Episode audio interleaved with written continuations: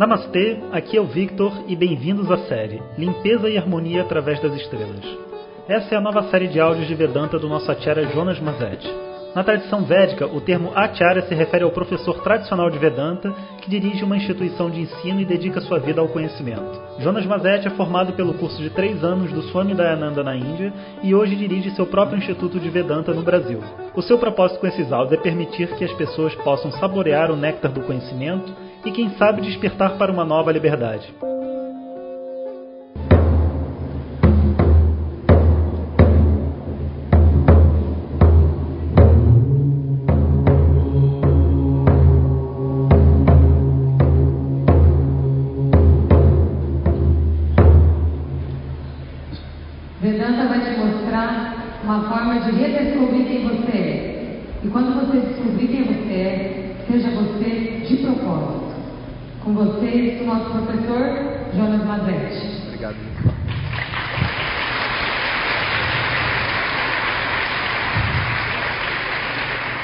Alô, oi. Então, pessoal, eu, se vocês não se importarem, eu resolvi gravar o WhatsApp da semana, sabe que me dá muito trabalho. Se vocês quiserem dar um alô, vocês entram no WhatsApp. Querem? Então, E assim a gente deixa gravado já o áudio dessa semana, desses dias. A gente.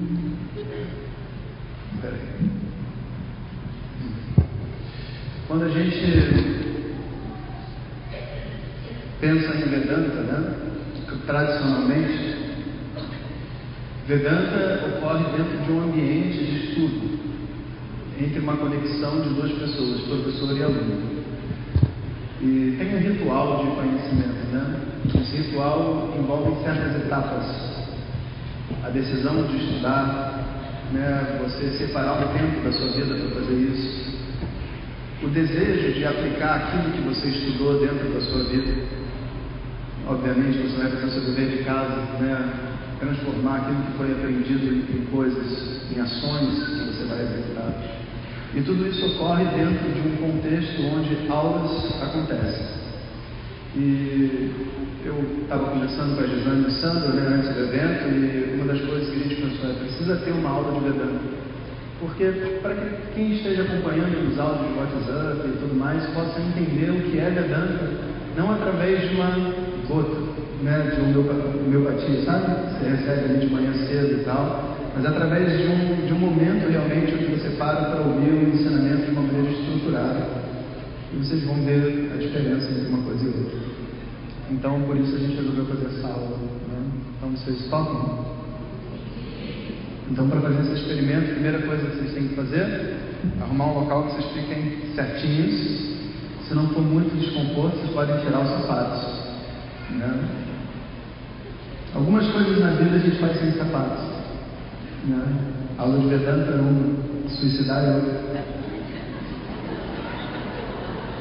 Só quem quiser, quem não quiser não precisa tirar, mas obviamente vai aproveitar da mesma forma. Se você estiver comendo ou bebendo alguma coisa, também agora você para, para você poder focar sua mente completamente.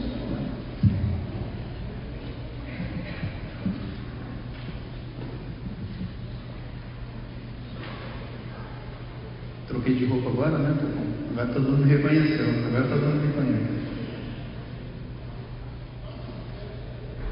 Todos prontos? Então vamos embarcar nessa viagem? Om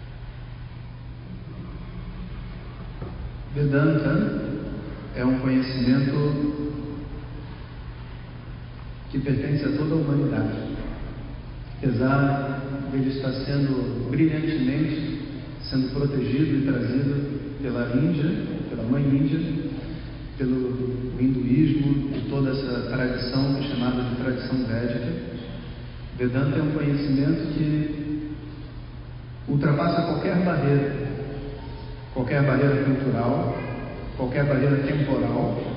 Os textos que são estudados são textos, então, de milhares e milhares de anos atrás.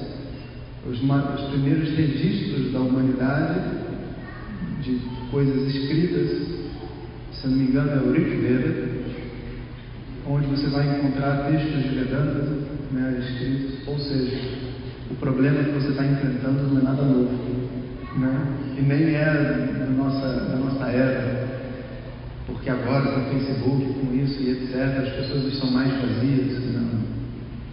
Na verdade, os problemas eles só mudam de nome, mudam de forma, mas a origem do problema permanece sempre a mesma.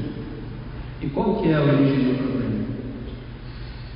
Nós, como seres humanos, buscando, enfim, percorrer essa proposta de vida que a gente tem de crescer, se tornar alguém, né, ter uma família, encontrar os nossos momentos de felicidade, etc.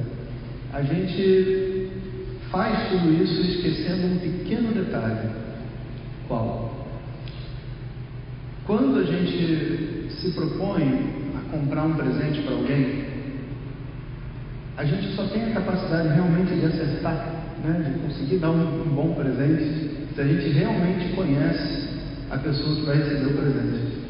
Imagina você comprar um sapato para alguém sem saber quanto a pessoa calça, ou sem saber o que ela gosta. Vai ser completamente difícil, impossível, né? porque você vai comprar um sapato, no máximo, seguindo as tendências que a sociedade, todo mundo propõe do que é legal, do que é bonito, vai comprar um tamanho médio, e esse sapato ou vai ficar apertado ou vai ficar largo.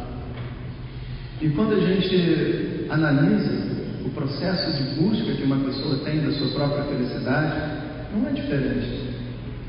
As pessoas, sem se entender e sem se compreender de verdade, elas se colocam numa busca por uma felicidade através da aquisição de objetos e situações de dentro do mundo. Mas isso é uma coisa muito absurda.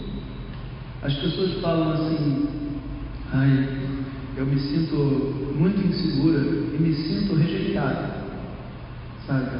Por isso eu preciso buscar algumas pessoas que vão me ajudar, vão, vão me dar esse suporte, etc. E ela acha que ela está abafando. Se com um pouquinho de autoconhecimento, um pouquinho só, a gente vai compreender que rejeitado não é um sentimento. E que a pessoa falar eu me sinto rejeitada é a mesma coisa dela falar eu não sei o que eu estou sentindo. E se ela não sabe o que ela está sentindo, como que ela pode encontrar alguém que vai resolver o problema que ela não sabe qual é? Ela se sente rejeitada. Rejeição não é um sentimento. Rejeição é uma situação. O que, que vai acontecer com a sua rejeição? O que, que vai acontecer com você diante da rejeição? Será que você vai ficar com raiva? Será que você vai ficar triste? Será que você vai ficar com ódio? Será que você sente inveja? Sentimentos são uma outra coisa.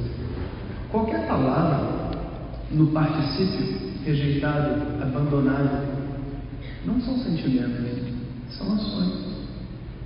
Mas a nossa mente, ela muitas vezes, para não ter que entrar na sensação, porque uma vez que você entrar na sensação, é um caminho sem volta, né? Você vai estar ali em contato com a dor, ela te protege da dor, tirando de você o contato com você mesmo e dando para você simplesmente um nome, um nome para você falar sobre algo e você vai dizer então, eu me sinto desconfortável. Desconfortável não é um sentimento.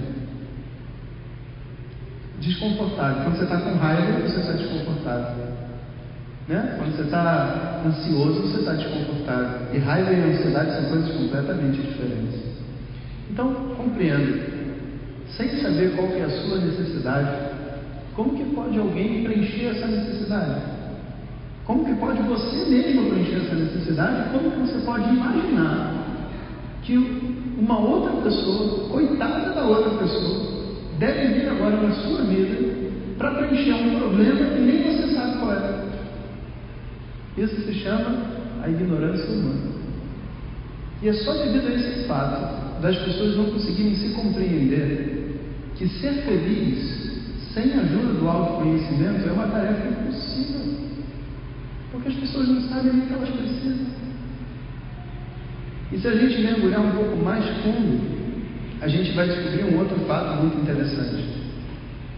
Que não existe de verdade uma pessoa capaz de preencher em mim algo que me falta. Por quê? Pessoal, uma pessoa ou um objeto são diferentes de mim, certo? Se me falta, a presença dessa pessoa, desse objeto, não vai produzir em mim um preenchimento, porque eu sou a pessoa faltante. Em outras palavras, um aleijado com uma muleta, mesmo que ela tenha uma muleta de ouro, continua aleijado. Você está entendendo? Porque a muleta é diferente dele, é separado dele. A nossa estratégia de preenchimento desse vazio, desse buraco que a gente chama de felicidade interna, é exatamente uma pessoa que tem uma determinada dificuldade, usando um meio externo para suprir essa dificuldade. Mas a dificuldade nunca foi externa, a dificuldade sempre foi interna. Então, analisa a profundidade dessa frase que eu vou dizer para vocês. Analisa isso, ok? Não responde, pensa na sua mente. Eu sei que é difícil, mas pensa. O que, que impede uma pessoa carente de ser amada? Não responde, pensa na cabeça. O que, que impede? O que, que impede uma pessoa com medo de agir? O que, que impede? Vamos imaginar, tá? Que você viveu a toda a sua infância e nessa sua infância você tinha uma mãe e essa mãe, poxa, ela se desdobrou para conseguir criar você. E ela se desdobrou a tal ponto que ela não tinha pai, o pai foi embora. E ela tinha, você tinha outros irmãos, então tipo, ela tinha que atender várias pessoas. E não era uma família de muitos recursos, então ela tinha que trabalhar muito. E ao mesmo tempo não era uma pessoa de muito conhecimento espiritual nem nada, então, tipo assim, a forma como ela tinha de manter você na linha era dando uns bons tapas e dando boas ordens, e essa mãe se desdobrou ao contrário para criar os seus quatro filhos, você, o do meio, perfeito? Naturalmente que nessa situação, né, que é uma situação muito comum na nossa vida, esse filho do meio vai se sentir devidamente acolhido e amado. Afinal de contas, a mãe não estava ali o tempo inteiro. Quando estava, dava bronca. E, enfim, né, é, tinha todas as dificuldades de ter dificuldades de recursos, poucas coisas. Então, de repente, essa pessoa ela cresce. E ela cresce com uma carência. Ela sente que a mãe dela nunca amou ela de verdade. Ela diz: a minha mãe, eu não consigo sentir amor pela minha mãe, eu não consigo amá-la. As memórias que eu tenho dela são memórias horríveis. Entende? Portanto, hoje eu sou uma pessoa carente. Aí, fazendo parênteses, né? A estratégia agora que ele vai arrumar, eu ela, né? Para poder suprir o seu amor de mãe, é encontrar alguma outra pessoa que fique falando para ela que ela é super legal e que eu amo você. Mas não tem fim, sabe? Você chega para a pessoa e fala assim: Eu amo você. Ama mesmo? Amo. Você me faz muito feliz, eu amo você. Ah, que bom. Cinco minutos depois, você me ama. Você sabe por que a pergunta volta? Porque a carência não vai embora. Você pode dizer quanto você quiser para essa pessoa, que você ama ela. Mas fundamentalmente, ela é uma pessoa carente. E se fundamentalmente ela é carente, é só uma questão de tempo para a carência subir até a superfície novamente. Vocês conhecem essa história, né? É a história de todos nós, não é a história de ninguém em particular. Mas a vida não vai sempre assim. Né? Um belo dia, já mais velho, já tendo tolerado aquela mulher, aquela mulher é mãe, tendo tolerado aquela mulher nas diferentes fases da vida, nos natais, nos não sei o que, etc. Um belo dia, né, toca a música do Raul. Né? Quem vai chorar? Quem vai sorrir? Quem vai ficar?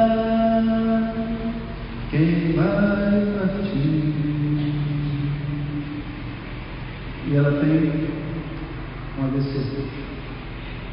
No dia desse AVC, aquela mulher toda forte que mandava, que me controlava, que perto dela eu me sinto uma criança, não sou ninguém, etc., se torna uma mulher frágil na cama, que precisa de cuidados. E você vai até ela, abraça ela, né? e olha nos olhos dela. Agora não mais com 15 anos de idade, mas com 40 e olhando para os olhos dela, você reconhece nela as limitações que ela tinha. O porquê dela ter feito o que ela fez. Você se vê no lugar dela com seus próprios filhos, fazendo as mesmas coisas que ela fazia. Afinal de contas, né, filho de peixe, peixinho é. Você recebeu as mesmas marcas e você então cria um entendimento dentro da sua mente. Qual o entendimento? De que com a ignorância que ela tinha, o amor que ela tinha para me dar era aquele. E que de verdade não foi suficiente. Não foi suficiente. Eu, eu senti falta, eu precisava de uma coisa diferente. Mas nem eu sabia o que eu precisava, quanto mais ela. Ela só fez o melhor que ela pôde. Naquele momento, lágrimas escorrem. E você olha no olho dela e você diz para ela, mãe, eu amo você. Os olhos dela se lágrimas. Ela nunca tinha ouvido isso antes. E pela primeira vez ela recebe essa energia no seu último momento de vida. E quando ela recebe isso, né, ela não tem a capacidade de falar o que ela sente, porque ela nunca teve contato com isso também. Mas ela fecha os olhos até. No apertar dos olhos, as lágrimas caem. E você segura a mão dela. E você vê então, junto com ela, você compreende que ela também ama você. Desse dia para frente, a pessoa carente que existia dentro de você vai embora. E ela não vai embora porque alguém preencheu a sua carência. Ela vai embora no entendimento de que nunca faltou amor. Nunca faltou amor. Faltou entendimento. Faltou compreensão. Faltou contato com a outra pessoa. Faltou um monte de coisa, mas nunca faltou amor. E nisso existe uma liberdade dentro do nosso coração e sentado ali naquele momento com ela, a gente reflete sobre tudo que aconteceu na nossa vida e tudo começa a fazer sentido. E sabe, a gente começa até a sentir um certo nível de gratidão pelo esforço que ela fez esse tempo todo. Existe uma conversão dentro de nós naquele momento. Então, volta para a pergunta inicial. O que impede uma pessoa carente de ser amada? carência. Mas nada mais. A sua carência é o que impede você de se sentir amado e de amar. Se você não levar em consideração a sua carência e tentar encontrar o amor, esse amor sempre será superficial e ele nunca vai vencer a carência. Nunca. Porque a carência está dentro de você. E o amor que você está tentando encontrar superficial está fora. A hora que você para para mergulhar dentro da sua carência, esse mergulho interno é o que tem de mais precioso na vida de uma pessoa. Porque ali você vai descobrir que por detrás daquela carência existe, obviamente, um amor. Por detrás daquela raiva existe naturalmente um amor. Não é possível você sentir raiva de uma pessoa que você não ama. Pensa nisso. Quanto mais você ama as pessoas, mais raiva você pode sentir delas. Se você não tem nenhuma conexão com elas e a pessoa te xinga, Jonas, você é idiota. Bom. Agora, se for um irmão falando isso, pega fundo, né? Por quê? Porque todos esses sentimentos, eles são construídos em cima do amor, em cima da sua liberdade, em cima daquilo que você é. Você não vai encontrar esse amor e essa liberdade do lado de fora. Eles estão aprisionados na forma desses sentimentos que vivem dentro de você. Mas o mundo externo é muito importante para esse mergulho interno. Por quê? Porque ele ajuda a gente a executar esse mergulho. Através dessas pessoas do lado de fora, a gente faz as nossas projeções de emoções, de sentimentos, de desejos. E é como se a pessoa do lado de fora fosse um companheiro de jornada. Alguém que ajuda a gente a compreender o que, que vive dentro da gente. A nossa relação com as pessoas do lado de fora tem que ser uma relação de respeito muito profundo, principalmente das pessoas íntimas com a gente. Porque se eu sou uma pessoa carente, eu vou começar a exigir dessas pessoas que elas preencham esse buraco que existe dentro de mim, que elas não podem preencher. Se eu focar, focar minha mente na resolução desse problema, o caminho é sem fim. Pode tentar quanto você quiser pedir para a pessoa dizer eu te amo, você nunca vai se sentir amado. Se você focar sua mente, não preencher o buraco, mas compreender o que, que existe dentro de você através do que você pergunta para outra pessoa, essa pessoa se torna uma espécie de espelho para você. E é um privilégio poder pessoas, poder ter pessoas em volta da gente dispostas a servir de espelho para nós.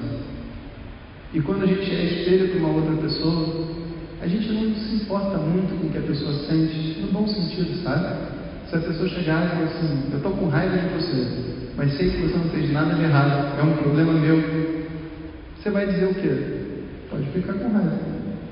Pode ficar. Você está com raiva de mim, mas sabe que eu não fiz nada de errado? Sei. Então tá bom. O que, que eu posso fazer para te ajudar? Nada, só Fica calado. Tá bom, estou calado. Porque para nós, como seres humanos, só tem uma coisa que dói: é ser a causa da infelicidade dos outros, sabe? Quando a pessoa diz para a gente que ela está se sentindo mal, mas que nós não somos o culpado, imediatamente a gente se torna o quê? Privilegiado. Privilegiado de poder ouvir quais são os sentimentos dessa outra pessoa. E está lá, testemunhando o crescimento dela, o que ela está passando, o questionamento. Às vezes a gente pode dizer alguma coisa que ajuda, às vezes a gente só fica com a gente mesmo. O princípio básico que existe por detrás do processo de crescimento de uma pessoa é que não existe absolutamente nada que o mundo exterior possa realmente fazer para preencher você. E ao mesmo tempo, o mundo exterior é o melhor instrumento para você reconhecer os problemas que você carrega. Então, a gente não pode descartar o mundo exterior, as pessoas, os relacionamentos, os objetos, as ambições da vida, nada disso. A gente tem que usar tudo isso para o nosso próprio crescimento. Acontece que a hora que a gente resolve fazer isso, né, o caminho não é um caminho tranquilo, é um caminho, muitas vezes, de muitas dores, porque você vai ter que lembrar de toda a história como é que foi com a sua mãe e seus irmãos, e o que estava acontecendo ali. E você vai ter que chorar por fora as raivas, as mágoas que você carregou. Então, é dito que uma das principais, eu diria que a principal qualificação de uma pessoa para ela ser capaz de fazer essa jornada é a coragem. É a coragem. As pessoas acham que a inteligência, a memória, essas coisas todas não são necessárias. Vê só, seria até injusto, né? Um mundo, cada um com uma mente diferente, com memórias diferentes, né? Inteligência, raciocínio diferente. Obrigar uma pessoa a ser inteligente para ser feliz. Não. A pessoa tem que ter a coragem de mergulhar dentro da sua própria história. A segunda qualificação, muito importante, é a sinceridade. Porque pensa só, você vai estar lidando com coisas muito difíceis. Se não existe sinceridade, se você não consegue ser verdadeiro com o que você está pensando, sentindo, então essa jornada vai ser muito complicada. Você vai entrar num labirinto. E a terceira coisa importante, e eu diria assim que o componente que às vezes falta é a presença de um professor. Por quê? Porque até certo ponto, até um determinado ponto, você consegue ir sozinho. Depois desse ponto, é como se o ego, a personalidade, ela precisasse se proteger tanto que ela não permite que você mergulhe mais profundamente. Ela não permite você enxergar o amor através da raiva. Muitas vezes, quando eu falo que todo amor é raiva, algumas pessoas imediatamente já levantam a mão. Falam, impossível, professor. Impossível. Como que eu posso amar quem sinto raiva? Dá para ver nitidamente que existe um processo de negação interna, entende? Então, quando eu saio na rua, encontro meu vizinho e tenho raiva dele, eu amo ele. Pensa. Pensa, esquece, tá? Esquece seu vizinho, esquece. Só imagine que você está saindo da sua casa. E eu pergunto para você, faz uma análise interna. Como que você gostaria de sair da sua casa e ir andando até o seu trabalho? Imagina como é que seria assim essa caminhada. Como que você gostaria de ir? Você gostaria de ir feliz? Né? E aí você sai, faz um carinho no seu cachorro, ele pula, te lambe, aí você fala ok, entra no carro, e aí no caminho você encontra um amigo da lua, e tem uma pessoa que você não conhece, a pessoa dá bom dia para você, você responde bom dia. Isso é a mente de todas as pessoas. Todas as pessoas amam espontaneamente, amam tudo. O cachorro, a árvore, o vizinho, a pessoa que passa na rua. Essa é a natureza de um ser humano. É assustador para mente descobrir isso. Porque muitas vezes coloca a gente numa posição de fragilidade. Mas todo mundo gostaria de viver assim. Mas nem sempre a mente vai ter condições de encarar essa realidade, sabe? E por causa disso, a presença de um professor que faz com que na hora que a mente vai se enganar, traz a mente de volta, é fundamental. E todo esse conhecimento, né, ele é dito que ele não é disponível para uma pessoa aprender sozinha. Sabe como que eu visualizo isso? Como uma espécie de cinto de segurança da tradição védica. Toda vez que vocês forem estudar com uma pessoa yoga, vedanta, ou autoconhecimento de uma maneira geral, que a pessoa falar que ela dormiu uma noite e no dia seguinte ela acordou tendo boas ideias e que agora compartilha as boas ideias, vai embora. Você entende? Vai embora. Porque o conhecimento ele é feito de uma determinada maneira que ele nunca vai pertencer a ninguém. Ele não pertence a ninguém. Ele não pertence a mim, Jonas, não pertencia ao Swami Dayananda, meu professor, nem a professora Glória, nem ao Santosh, com quem eu estudei. Ele não pertencia a Shankaracharya. Ele é um presente. Se você para para pensar que desde o início dos tempos as pessoas tentam preencher a sua carência através do mundo exterior, você não precisa de muito raciocínio para compreender que esse problema não se resolve naturalmente. Naturalmente, as pessoas ficam com cabelo branco, dorme na palestra e se comporta como se tivesse 13 anos de idade. Isso é o que acontece naturalmente para todo mundo. Para mim, para mãe do Papa, vai ser igual. Todo o processo de crescimento exige um esforço e exige a intervenção de algo externo que chega para a gente e fala: Jonas, está na hora de acordar. É hora de despertar. Observe essa realidade, vê se é verdadeira para você. É, faz sentido? Está na sua mão faz isso agora ser verdadeiro. Esse é o processo que todo mundo vem vivendo. Então o professor é como se fosse um cinto de segurança da tradição, sabe? Tipo assim, se você teve um professor, então o ego está contido, ele fica pequenininho. Eu não posso dizer, olha que incrível que eu sou, o conhecimento que eu estou dizendo. Não, incrível é o meu mestre, e o mestre do meu mestre, e todas as pessoas que vieram antes de mim.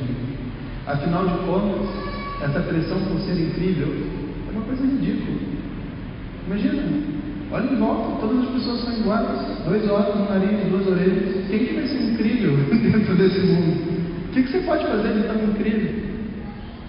Essa busca por ser especial é uma das infantis estratégias do ego para preencher essas carências, essas inseguranças, esses medos que a gente carrega dentro da gente.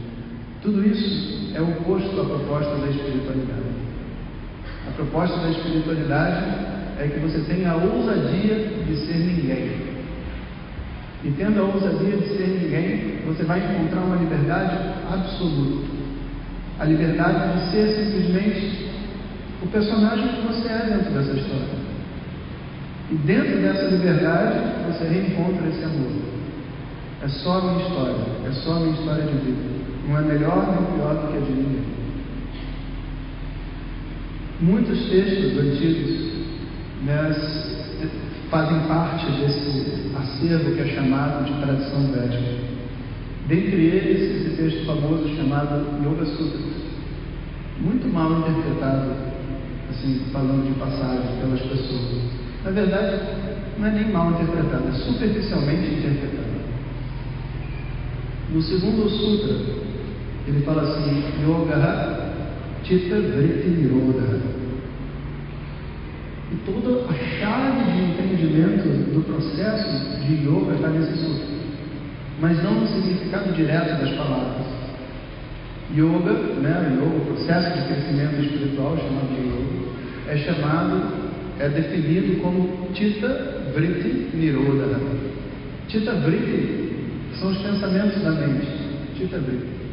Nirodha significa esse root significa assim, segurar, segurar, controlar. Por isso a tradução que as pessoas colocam em geral para esse sutra é Yoga é o controle da mente. Bom, se o yoga é o controle da mente, você pode desistir, né? Porque você conhece alguém que controla a sua mente? Impossível. Essa compreensão é completamente errada. Na verdade, a raiz que faz controle, segurar, esses niruts, também faz uma outra, um outro significado muito bonito, que é o significado de abraçar. E o yoga é a conversão dessa, desse verbo em controle para acolhimento. É a conversão. Você começa a sua vida material, não espiritual, material, com a proposta de controlar o mundo e, obviamente, controlar a sua mente. Para ser feliz, eu tenho que controlar minha mente, porque se minha mente se for, eu estou estressado, não durmo, eu não sei o quê. Inclusive, vou tomar um remédio para controlar minha mente. E a, a espiritualidade vai fazer, vai converter esse significado de controle para acolhimento. Então você tem que descobrir como que você pode largar a necessidade de controlar a mente para mergulhar dentro da mente e acolher. E nesse acolhimento da mente, você vai descobrir que esse monstro que você carrega dentro de você, na verdade é uma criança, não é um monstro. Esse monstro que era sua mãe, na verdade era uma criança com ignorância, tentando fazer o melhor possível para cuidar de você. Essa transformação é o objetivo do estudo de Vedanta, é o objetivo do yoga enquanto caminho espiritual, e para falar a verdade, é o objetivo de toda a espiritualidade. Esses nomes, Vedanta, Yoga e etc., são só os nomes que vêm da tradição védica. Mas, como eu comecei a palestra, Vedanta não é uma proposta, sabe, tipo, karatê, não sei o quê. Não, Vedanta é só o nome de um processo que você vai viver de autoconhecimento e que ninguém tem a opção de não viver. De verdade, ninguém tem a opção. Então, assim, né, a gente pode compreender os Yoga Sutras. Peguei só um sutra do Yoga Sutra e a explicação desse sutra é essa aula que eu dei agora. Isso é o estudo de Vedanta. Você entende? Não é só uma gota. É um oceano de conhecimento. Cada frase que você escuta dentro de uma aula abre um portal dentro da sua mente de nova compreensão, com histórias, com exemplos de vida, com as minhas histórias pessoais e, obviamente, com as histórias pessoais de vocês na mente de vocês. E a coisa vai gerando um processo de transformação interna que daqui a pouco vira uma fogueira, ninguém mais consegue segurar. Você vai crescer, você não, não existe mais volta, sabe? Porque havendo coragem, sinceridade e a presença de um professor, o processo é uma highway, está totalmente aberto, é só você seguir em frente.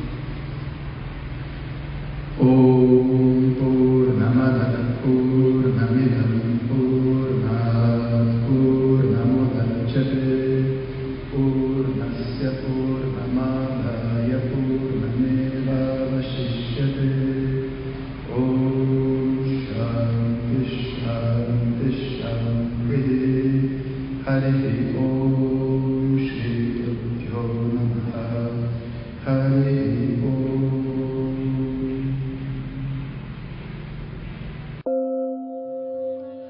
Compartilhe com seus melhores amigos.